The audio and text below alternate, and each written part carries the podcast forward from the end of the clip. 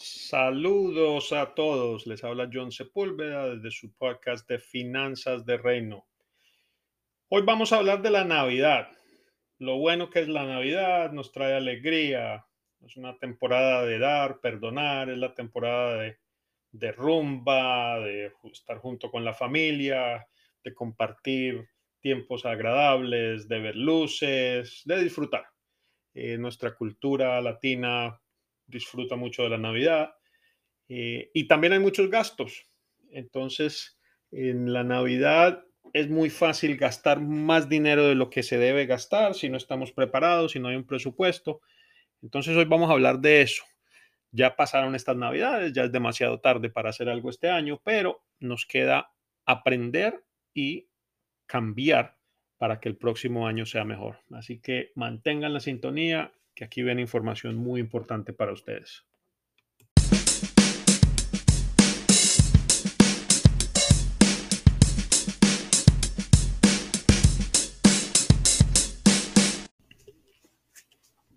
Y estamos de regreso. Como les dije al principio, vamos a hablar hoy acerca de los gastos navideños, de lo bueno que se disfruta en la Navidad, las parrandas, la rumba, los regalos, salir, ir de vacaciones. Eh, es un tiempo del año muy, muy agradable, muy alegre, pero que lamentablemente, si no estamos preparados, es una época del año que también nos afecta mucho. No tanto esta fecha como tal, en diciembre. Realmente el golpe se siente en enero, cuando llegan las facturas de las tarjetas de crédito, si no estamos preparados.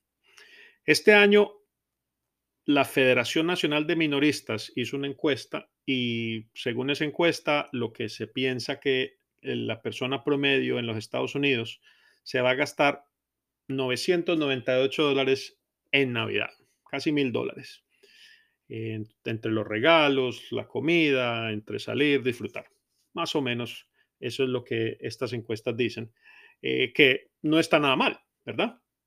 El problema es cuando nos gastamos ese dinero y no lo tenemos en nuestro presupuesto o no planificamos gastarlo eh, y simplemente no lo tenemos. Entonces nos toca eh, pasar las navidades a crédito y ahí es donde está el problema. Porque vamos a suponer una cosa, eh, usted no tiene el dinero, se gasta en esos 998 que, que dice la encuesta, lo pone una tarjeta de crédito, más o menos 17%, una tasa de interés, y usted solo paga el, hace el pago mínimo porque realmente es lo que le da para hacerlo. Vamos a decir, por ese monto, 25 dólares al mes, más o menos puede ser su pago mínimo. Y usted hace ese pago mínimo. Póngale cuidado. Esos 98, 998 dólares se convierten en 1481 pagando el pago mínimo al 17%. Y lo peor es que eso le va a tomar cinco años para usted pagar esa deuda. O sea, si usted hizo en esta Navidad ese gasto, lo puso en su tarjeta de crédito y comenzando en enero, usted se va a gastar o va a hacer el pago eh, de mínimo de 25 dólares mensuales, en cinco años usted estaría pagando esa deuda. O sea que si lo hizo en esta Navidad del 2021, pues va a estar terminando de pagarlo para Navidad o enero de 2026. Cinco años. 483 dólares en intereses adicionales. Entonces, esa es una manera de pasar las navidades, pero eso es una manera de pasar las navidades que es muy dolorosa, porque si usted en esta navidad hizo eso, probablemente la navidad pasada hizo lo mismo, y si no cambia nada en la forma en que usted maneja sus finanzas, la próxima Navidad va a ser lo mismo. Entonces, va, usted va a estar pagando por años y años eh, esas, esa cena navideña o los pasteles o la natilla, los buñuelos, lo que esté, lo que su cultura en su país hagan en Navidad, por cinco años van a estar pagando eso. Entonces hay, mejor, hay maneras mejores para hacer eso. Hay maneras mucho más sanas de pasar las buenas navidades, de disfrutar las navidades, de salir, de comprar regalos, pero sin meterse en deudas. Entonces, eso es lo que vamos a hablar hoy. Cómo planificar las siguientes navidades para el año siguiente para que usted no tenga ese problema. Y es muy simple, simplemente comience con un presupuesto. Eso es lo, primordial. Si usted comienza con un presupuesto eh, al, principio del mes, ahora estamos en la, época perfecta, en enero, a principio de año, eh, comience con su presupuesto y así el próximo año no, no va a tener tantas dificultades. Entonces, ¿cómo funciona? Pues, ¿qué le va a hacer el presupuesto? Vamos a, le va a tener su presupuesto, le va a permitir que usted le pueda decir no al crédito, no a las tarjetas, no a las deudas, porque eh, usted puede ahorrar para las siguientes navidades. Si usted, vamos a decir que usted hace un, un, un presupuesto de 800 dólares para sus gastos navideños del próximo año, usted coge esos 800 dólares y lo va a dividir en 10, 10 meses, de enero a octubre, en su presupuesto, y usted va a ahorrar 80 dólares al mes. 80 en enero, 80 en febrero, 80 en marzo, hasta octubre.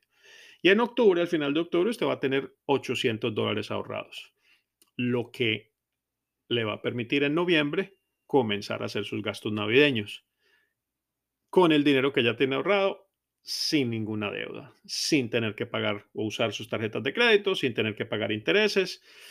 Usted puede disfrutar sus navidades el próximo año. Eh, si va de vacaciones, la misma regla aplica. Usted decide irse cada año para navidades. Eh, las mejores vacaciones que hay o las mejores vacaciones que una persona puede tomar son las vacaciones que se pagan antes de ir, se pagan por completo antes de ir en las vacaciones. Así usted va a las vacaciones, disfruta y regresa y no tiene ningún tipo de estrés o, preocupaciones porque ya las pagó. Entonces, si usted se va a unas vacaciones, eh, la misma, el mismo ejemplo pues, aplica. O sea, usted se va a gastar dos mil dólares en sus vacaciones, divida por 10 meses, 200 mensuales, en noviembre usted va a tener el dinero para sus, sus vacaciones o lo que se proponga hacer. Y cuando regrese y cuando esté en las vacaciones, no va a tener ningún estrés por las finanzas, porque usted no va a tener que llegar a preocuparse cómo va a ser los pagos después de, haber, de haberse endeudado en las vacaciones. Al no usar su tarjeta de crédito, usted no va a pagar intereses, va a ahorrar dinero, va a, va a quedarse con más de su dinero. Otra, otra modalidad que está ahora de moda es eh, en, compras en línea, es compre ahora y pague después. Eh, le ponen en, cuatro pagos, en seis pagos, eh, le dicen que sin intereses y, mucha gente ha tomado esa opción para sus, sus compras navideñas, los regalos navideños. El problema con esa opción es que suena muy bonito, pero hay tiene que leer la, letra menuda porque un pago tarde, si se atrasa, hay penalidades altas, hay intereses altos que al final de cuentas termina pagando porque estas compañías que están ofreciendo estos servicios saben que la gente se va a, encantar por esa, por esa posibilidad de poder comparar lo que quieren y no pagar ahora o pagarlo en cuotas y no piensan y se meten en esa, en esa modalidad de pago, pero al final de cuentas los intereses terminan siendo bastante altos. Entonces, eh, no es una buena manera. Teniendo el presupuesto, ahorrando, preparándose para usted las navidades, usted va a poder disfrutarlas sin tener que estar estresado y preocupado por sus finanzas. Espero que esta charla les, les ayude.